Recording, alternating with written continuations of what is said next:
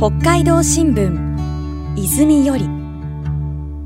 北海道新聞長官暮らし面女性からの投稿欄。泉に掲載された文章を朗読でご紹介します。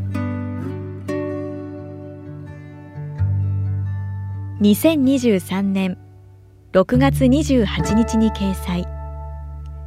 室蘭市菊谷優子。72歳無職。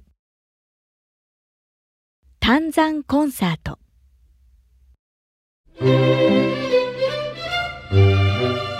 1年半ほど前私の兄弟が集まる LINE のグループに兄から動画付きメッセージが届いた。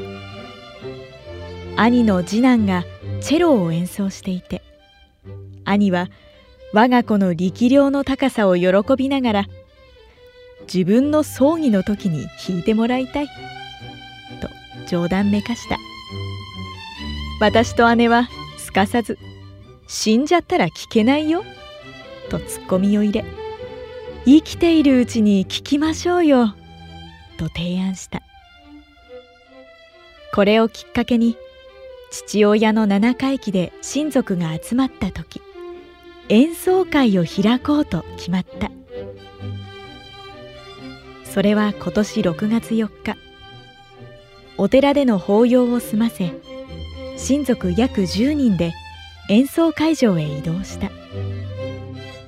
父の故郷である洞爺湖畔に近いピアノのあるレストランだ。丹山コンサート。初夏だった父の画号から名付けた演奏会が始まった。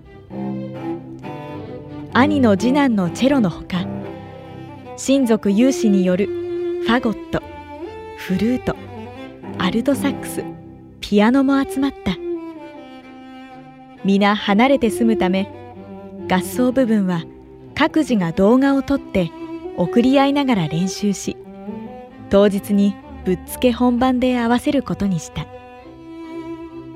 ちょっとした緊張感の中身内の演奏家5人は時々やり直しもありつつ和やかな演奏を披露。